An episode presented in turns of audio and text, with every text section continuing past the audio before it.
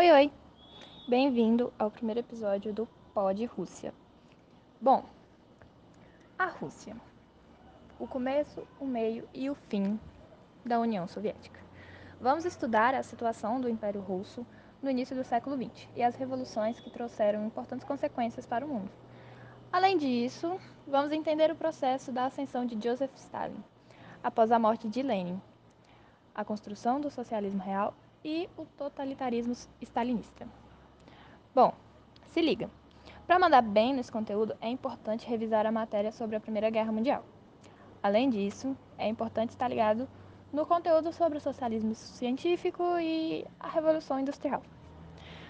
Vamos começar com uma curiosidade. Em 1945, o escritor George publicou uma das fábulas mais lidas do século XX, A Revolução dos Bichos.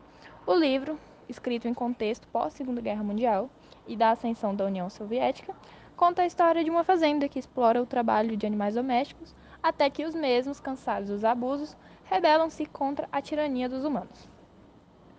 Ao tomarem a produção da fazenda, os animais logo dividem os trabalhos, criam novas regras e coletivizam a produção. Mas a formação de uma nova hierarquia logo transforma a experiência revolucionária em uma nova ditadura. O livro, portanto, trabalha com uma clara analogia ao processo de Revolução Soviética e apresenta críticas ao autoritarismo stalinista. Apesar de ser criticado por comunistas por apresentar uma visão deturpada do socialismo e da revolução, a obra se tornou um clássico e é figura constante em vestibulares e debates acadêmicos. Interessante, né?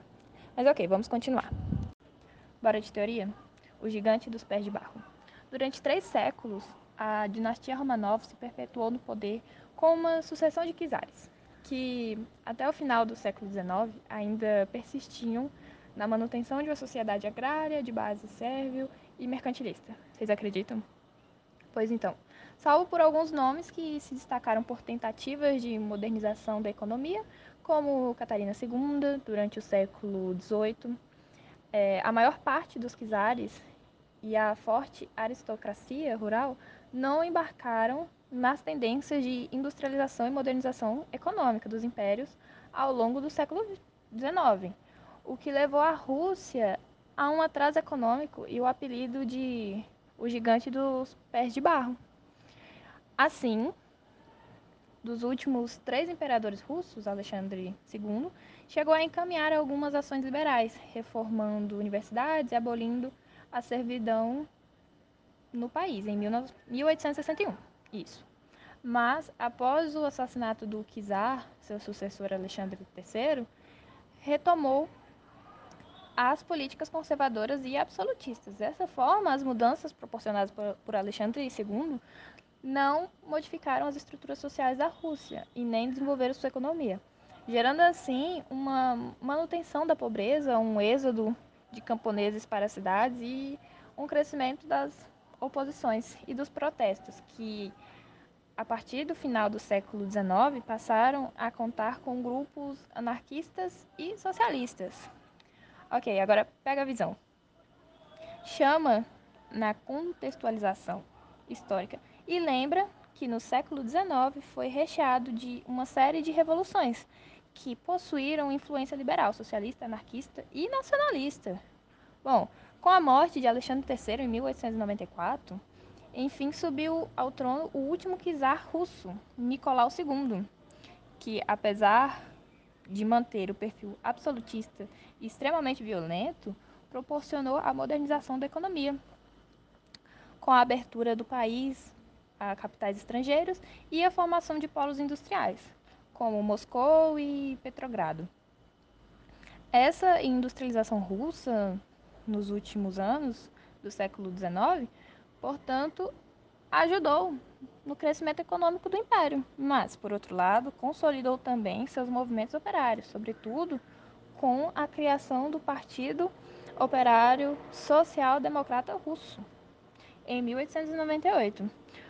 O Partido Operário Social Democrata Russo foi o quê? Foi criado em 1998, visando reunir diversos setores da esquerda do país e os líderes de movimentos sociais e operários da época, que atuariam como oposição ao czarismo e lutariam por uma revolução socialista de caráter muito mais urbano e voltado para a classe operária.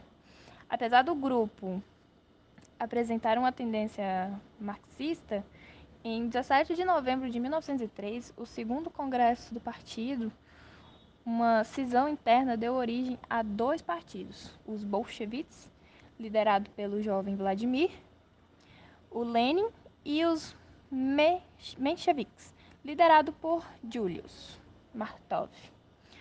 Enquanto os mencheviques acreditavam na participação legal e democrática dos trabalhadores na política, com uma revolução se desenrolando. Apenas após a consolidação capitalista, os bolcheviques, por outro lado, defendiam ações mais imediatas, impulsionando uma revolução armada e a criação de uma ditadura do proletariado. Louco, né? Pois é, mas aí teve o ensaio revolucionário de 1905. História longa, né? Pois é, eu sei. Então, durante o governo de Nicolau II, uma série de problemas e crises se desenrolou no país, aprofundando cada vez mais os problemas econômicos e sociais. Um grande catalisador dessas crises, de fato, foi a chamada Guerra Russo-Japonesa, entre 1904 e 1905. Essa guerra teve início graças ao expansionismo japonês, que encontrou na Rússia um forte obstáculo para a conquista de territórios na China e na Manchúria. O Japão, impulsionado pela Revolução Meiji, contava com, com uma frota extremamente moderna e com suas tecnologias industriais que eram muito superiores às que a Rússia utilizava. Surreal. Então ele não, não se intimidou em declarar guerra contra uma grande potência europeia. Babado, né? Então, assim, apesar de essa guerra ter contado com um grande investimento bélico, do Império Russo, o czar Nicolau II foi derrotado pelos japoneses e obrigado a assinar o humilhante tratado. Tratado de quê? Portsmouth. Alguma coisa assim, no rumo. Vocês vão entender daqui a pouco. Que cedeu ao Japão a península.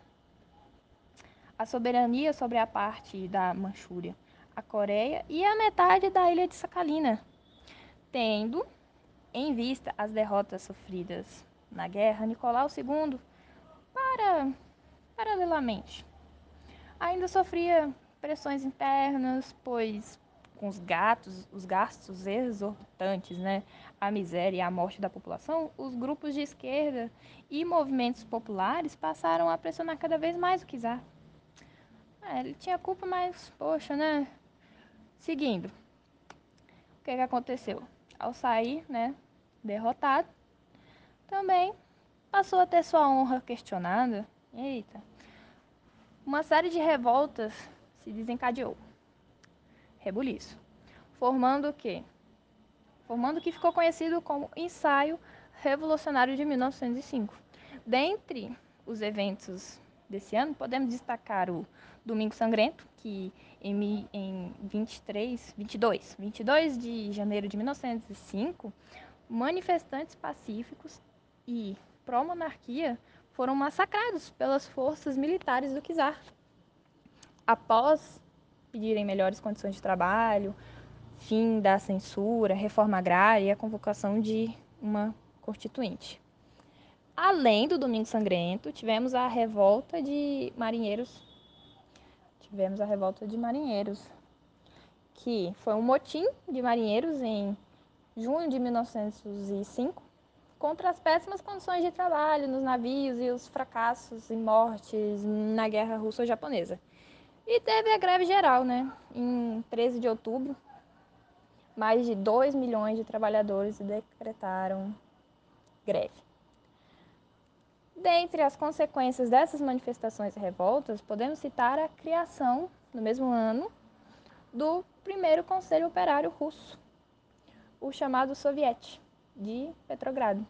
O Soviet, formado inicialmente por operários do, de Petrogrado, reunia pautas como a redução da jornada de trabalho, o fim da exploração e dos abusos nas fábricas e até mesmo a criação de um parlamento.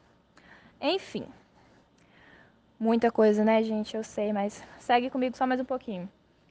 Diante o diante do caos que vivia a Rússia em 1905 e sofrendo pressão da elite aristocrática dos liberais. Essa parte a gente corta. Tudo bem. A língua enrola, a dicção tá perfeita. Mas enfim, dos liberais.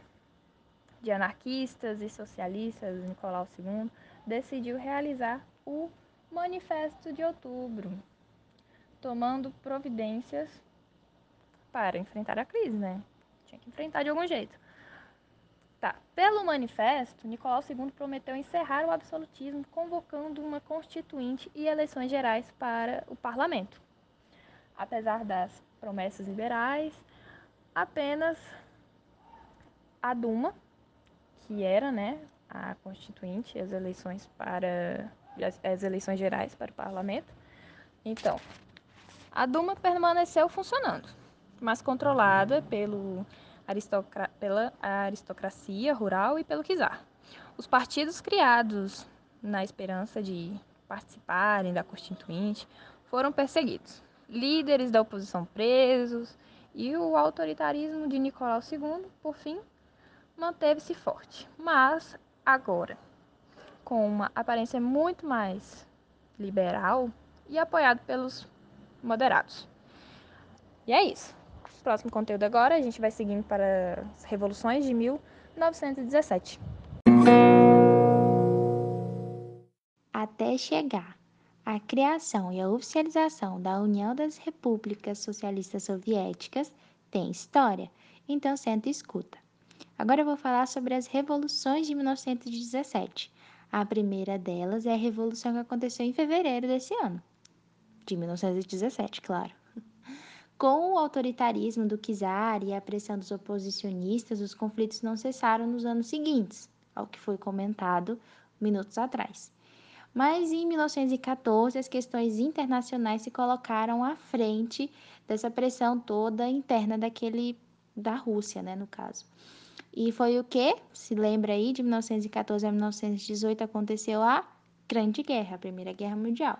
Então, o Império Russo, ali aliado com a França e a Inglaterra, na Tríplice Intente, tentou né, aproveitar a guerra para resgatar o prestígio como potência mundial, a influência hegemônica sobre toda aquela região balcânica, uma região muito importante. E também para realizar seus objetivos, né, o fundamental era enfrentar os dois grandes rivais, que era o Império Austro-Húngaro e o Império Turco-Otomano. Mas ainda abalada pelas derrotas na Guerra Russo-Japonesa e contando com um poder bélico meio atrasado comparado às outras potências, a Rússia mais uma vez ela viu o acúmulo de fracasso militar e o crescimento dos próprios problemas internos. Então, estava ruim dentro e fora. E a população estava ficando cada vez mais miserável, tinha dois destinos: ou morria de fome ou de frio, ou pior, nas trincheiras das guerras. Logo, a situação do país era insustentável e definitivamente a coroa de Nicolau II começava a cair. Assim, em uma marcha de trabalhadores em Petrogrado, celebrando o Dia Internacional da Mulher, 23 de fevereiro no calendário juliano, os protestos contra a participação russa na guerra, contra o autoritarismo, a miséria, elas começaram a se intensificar na Rússia. E a partir dessas marchas, uma série de greves, revoltas militares e protestos se instalaram por aquele império. E aí começou a pressionar o czar e exigir, exigir oh, quase que não sai, exigindo reformas imediatas. Assim, no final do mês de fevereiro, no dia 27, trabalhadores e soldados unidos cercaram o Palácio Tauride, onde ficava, onde ficava a Duma, falada anteriormente iniciaram a chamada Revolução de Fevereiro, ou a Revolução de Menchevique, que derrubou o czar no dia 2 de março e iniciou um período provisório de caráter liberal. Agora, se atentem a um fato muito importante. Como eu acabei de falar, as mulheres elas participaram ativamente do processo revolucionário russo. Porém, não se fala muito sobre isso. Então, é um tema muito interessante para se pesquisar e estudar. Mas, continuando. Apesar da manutenção do poder da Duma, um governo liderado pelo príncipe George Levov, o russo está em dias, e que foi logo depois substituído por Alexandre Kerensky, o soviete do Petrogrado é, resistia como uma forma de governo paralelo com as re representações operárias, o chamado duplo poder, que ficou marcado pela disputa da legitimidade e do apoio do exército nesse momento. Assim, enquanto um era liderado por latifundiários e burgueses, que mantinha a Rússia na guerra e queria realizar as reformas né, conservadoras, o outro desejava uma revolução, com reforma agrária, saída da Rússia da guerra e maior participação política dos operários. E aí esse impasse e vinha derrota de um lado, vinha derrota do outro. No entanto, as questões de liderança da nova Rússia seriam resolvidas apenas com uma nova revolução, e dessa vez foi um novo levante, liderado por Vladimir Ilyich Ilyanov, popularmente conhecido como Lenin que retornou para a Rússia em abril de 1917 para iniciar a chamada Revolução de Outubro, ou a Revolução de Bolchevique. Falando sobre a Revolução de Outubro, durante a Primeira Guerra Mundial, o Império Alemão ele conseguiu vencer diversas batalhas contra o Império Russo. No entanto, os esforços realizados no leste europeu mantinham o exército alemão dividido em duas frentes, impediam um ataque mais forte contra a França e a Inglaterra no lado ocidental. Assim, acreditando que Lenin realizaria uma revolução capaz de retirar a Rússia definitivamente da guerra, a própria Alemanha deu dinheiro e apoiou, para o, e apoiou o líder a retornar ao seu país e a aprofundar o processo revolucionário, que se iniciou em fevereiro de 1917. Ah, vamos lembrar que esse ato né, da Alemanha ajudou bastante na Segunda Guerra Mundial, né, com o início do comunismo, do socialismo, que a, a própria Inglaterra neutralizasse ali o seu olhar na Alemanha e colocasse os olhos aonde? Só no socialismo na Rússia. A Alemanha foi esperta aí. Logo em abril de 1917, Lenin retornou do exílio e chegando com seus apoiadores na famosa estação Finlândia de Petrogrado e já realizando diversos discursos de apoio aos bolcheviques, condenando o governo de Duma e divulgando diversas teses, as teses de abril. E esse documento ele declarava que, mais ou menos assim, todo o poder aos sovietes e defendia uma revolução de paz, pão e terra. Ou seja, a saída da guerra, o fim da fome e a reforma agrária. Então, Lenin conquistou o apoio do povo e, em outubro de 1917, liderando os bolcheviques e com o apoio de Trotsky, e da sua Guarda Vermelha, cercou a capital, iniciou a nova revolução e finalmente derrubou o governo provisório de Menshevik. Lenin ainda instalou o Conselho dos Comissários do Povo, dando início às medidas que visavam consolidar a Revolução Socialista, como a nacionalização dos bancos e a tomada do controle dos meios de produção. Agora pega a visão. Até o início de 1918, o país adotava o calendário juliano, enquanto o Ocidente adotava o gregoriano. Após a Revolução Bolchevique, que a gente vai ver a seguir, que eu vou falar um pouco mais sobre isso, foi implantado o governo gregoriano, o que fez que o país se perdesse, entre aspas, 13 dias do mês, no mês de fevereiro desse mesmo ano. Acho que deu para entender. O novo governo, liderado por Lenin, iniciou assim um processo de nacionalização das indústrias, promovendo a autogestão dos operários. E ele realizou uma reforma agrária com a coletivização do campo e assinou o armerício de Brest-Litovsk com a Alemanha. E assim a Rússia saiu da guerra. Em 1919, é, o Lenin ainda dissolveu a Assembleia Constituinte, dando mais poder assim aos sovietes. Foi nesse período que assassinaram os membros da família Romanov, o que possibilitou uma restauração é, czarista. Assim, uma nova Constituição foi reformulada e, através da publicação da Declaração dos Direitos do Povo Trabalhador e Explorado, foi criada a República Soviética Federativa da Rússia. É um nome grande, mas ainda não é a nossa União das Repúblicas Socialistas Soviéticas que a gente conhece. Assim, as mudanças radicais realizadas afetaram diretamente a perda dos privilégios da antiga aristocracia e até mesmo da burguesia liberal, que agora apoiava os moderados mencheviques. Dessa forma, a oposição aos bolcheviques aumentou e, com o apoio das nações estrangeiras, França e Inglaterra, que aliás foram né, aliadas à, à Rússia na Primeira Guerra, e com a união também dos Estados Unidos e o Japão, elas ficaram preocupadas com o crescimento do socialismo soviético e os grupos mencheviques e czaristas se organizaram em um movimento contra-revolucionário que levou o país à guerra civil. E ainda que muitos grupos com diferentes ideologias tenham entrado, tenham tentado, né, entrar e entrado em conflito durante a Guerra Civil, é apenas dois deles protagonizaram, que foi o Exército Branco dos mencheviques e czaristas e o Exército Vermelho, que foi comandado por Leon Trotsky e composto por bolcheviques.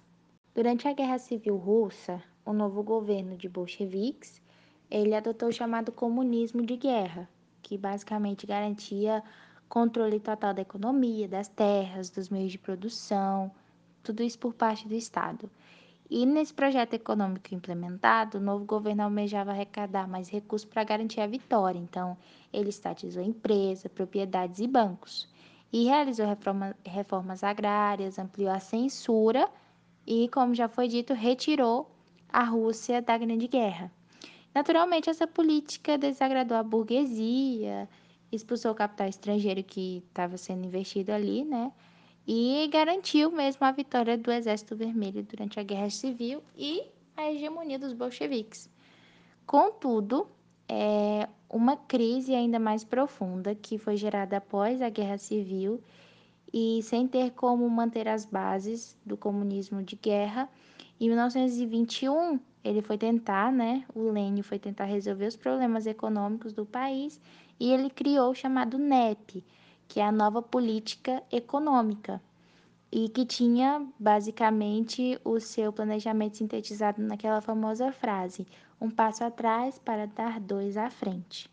A meta do NEP, da NEP, basicamente era de realizar um recuo estratégico, retomar algumas práticas do capitalismo liberal, livre comércio interno, permissão para entrada limitada de capital internacional, retorno das iniciativas privadas e, enfim, retomar o desenvolvimento do socialismo futuramente. É bem isso mesmo, né? Um passo atrás para dar dois na frente. Então ele deu tapinha, mas escondeu a unha. E essa tática ela visava evitar que a economia russa quebrasse definitivamente. E apesar do NEP permitir um recuo ao capitalismo, o Estado ainda se manteve, manteve seu domínio sobre os setores considerados estratégicos para o desenvolvimento do socialismo, como a política externa, o setor de indústria de base e o sistema bancário. E na questão rural, os camponeses também voltaram a ter liberdade comercial interna, podendo vender parte de sua produção para o mercado. No entanto, a outra parte era destinada a preço fixo para o Estado. Essa nova política, o NEP, por ter um caráter provisório, ela funcionou ali até 1929 e ela foi abolida pelo sucessor de Lenin, que foi Joseph Stalin, o novo líder russo que assumiu o poder a partir de 1927 e foi responsável por toda a construção política e ideológica de uma nova nação. E aí sim que surgiu oficialmente, né, lá antes do de Joseph Stalin assumir o poder, mas em 1922, que foi criada a União das Repúblicas Socialistas Soviéticas. pode respirar tranquilo, que agora sim foi criada a URSS. A ascensão de Stalin ao poder marcou o início de um regime extremamente autoritário, enxergado, enxergado pela maioria dos historiadores como totalitário, Stalin implantou um governo baseado no culto à sua personalidade e à censura, instalou no país uma paranoia a respeito dos inimigos da nação. O país foi industrializado à força, a partir dos chamados planos quinquenais, mas essa industrialização custou caro em certos locais. Opositores e pessoas que tiveram divergências mínimas com o governo de Stalin eram presos, enviados para campos de trabalho forçado e conhecido como gulags. Nesses locais eles eram fuzilados ou trabalhavam até a morte. A paranoia de Stalin fez com que os seus adversários no partido fossem perseguidos e até mortos. Um exemplo disso é o Leon Trotsky, que ele foi expulso da União Soviética em 1929 e foi exilado no México. Foi morto por espião soviético lá em, em 1940. E Nikolai Bukharin, Bukharin é, ele apoiou, ele chegou a apoiar Stalin na disputa pelo poder em 1920, mas foi executado a mando do ditador. E o governo stalinista ele também provocou uma crise de fome na região da Ucrânia durante o período de coletiviz coletivização é, das fazendas. Isso aconteceu na década de 1930, com o governo anunciando que os camponeses deveriam trabalhar nas terras tomadas pelo Estado, entregar toda a produção. Então gerou uma crise de fome tão grande que milhares e milhares de pessoas acabaram morrendo na Ucrânia. E o protagonismo do país na Segunda Guerra é, fez com que a União Soviética fosse levada à potência mundial e o país tornou-se, junto dos Estados Unidos, a nação mais poderosa do planeta. E o poder econômico e militar dos soviéticos eram gigantescos e o país assumiu a liderança do bloco comunista que surgiu no leste europeu. E a partir de 1947, a rivalidade ideológica entre os norte-americanos capitalistas e os soviéticos socialistas deu início à Guerra Fria, conflito político e ideológico que se estendeu até 1991 e que foi né, o fim da União Soviética e entrou-se a Rússia, como a gente conhece hoje. E a disputa entre ambos ocorreu em diferentes áreas: na área econômica, na política, na diplomacia, na tecnologia, nos esportes e por aí vai. O Bloco Socialista no leste europeu, por sua vez, ele careceu de liberdade e dinamismo econômico, né? Os soviéticos eles sufocaram manifestações populares na Alemanha Oriental em 1953, na Hungria em 1956 e na Tchecoslováquia em 1968, por exemplo. E em 1961, Nikita Khrushchev, Khrushchev autorizou a construção do Muro de Berlim, fazendo deste o símbolo dessa guerra. Ainda é muito polêmico hoje em dia as discussões que levaram ao fim da União Soviética. E por isso, para contar o que levou ao fim da União, a gente do podcast, para entender melhor esse fim, elencamos os principais fatores que estão associados ao fim da União Soviética que foi um dos episódios mais importantes do final do século XX. E o fim da União que vai marcar decisivamente o fim da Guerra Fria. Foi um processo que aconteceu em setembro de 91. Foi assinado um tratado de acordo chamado Acordo de Minsk, e nesse acordo decretou o fim da União Soviética, que era um país se transformou em 15 repúblicas independentes. A União Soviética era um país formado por essas 15 repúblicas, entre elas a Rússia, a mais importante. Embora tenha acontecido em setembro de 91, é um processo que vem ocorrendo muito anteriormente a isso.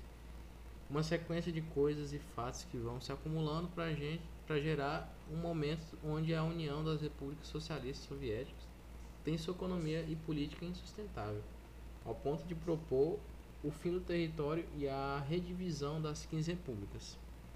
Nós listamos algumas coisas para ser analisada. E primeiro foi os elevados investimentos militares durante a Guerra Fria. A União Soviética polarizaram o mundo junto com os Estados Unidos. Um tinha de um lado o mundo capitalista, né, representado pelos Estados Unidos, e do outro lado o mundo socialista, que era representado pela União Soviética. Uma das características principais da Guerra Fria foi justamente a corrida armamentista onde os países se armavam e criavam tecnologia, não para atacar, mas principalmente para demonstrar poder. Então, investir em gastos militares, é investir em novas armas, é um símbolo de status e poder. O governo soviético pegava dinheiro que era para ser aplicado nas indústrias civis do dia a dia, né, do russo, para investir em armas, em áreas militares. Isso representava o que os investimentos que deveriam ir para a população estavam para a manutenção do status da Rússia na Guerra Fria da União Soviética. Isso, é, isso começou a gerar uma série de descontentamentos da população civil. Então a própria população de dentro da União Soviética começa a questionar o regime. Esse é o socialismo que a gente quer? Eles perguntam. Esse é o socialismo que funciona? O socialismo que deixa de fornecer alimento ao povo para construir mísseis?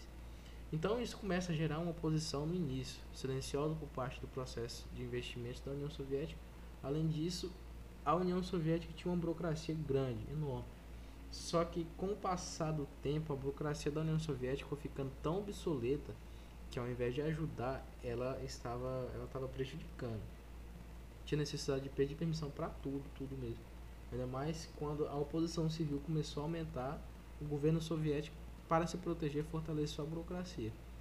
Então, eu tinha uma burocracia que gerava um entrave nos países, no país, ao invés de estimular tudo isso dentro de um contexto de crise. Fez os gastos militares aumentar e o gasto civil diminuir. E a burocracia foi aí que fortaleceu, aumentou. Essa crise vai começar principalmente a partir da década de 70. Após esse processo do mundo capitalista, teve o início de uma concorrência associada a uma inovação tecnológica, ou seja, a terceira revolução industrial começaram a acontecer. A economia capitalista se transformou e não ficava mais igual. A economia capitalista se transformava e os países capitalistas enriqueciam. E a Rússia, que comparada em entrar na terceira revolução industrial, ou seja, sem ter uma inovação tecnológica, ela foi ficando tanto na tecnologia quanto na sua economia para trás. E a Rússia é incapaz de administrar a crise, é incapaz de administrar um processo de tecnologia que não se inova, incapaz de, de, de, de administrar o descontentamento da população foi caindo, foi chegando ao fim.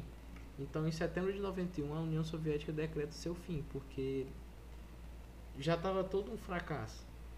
Já estava a cara da derrota, já estava tudo uma merda.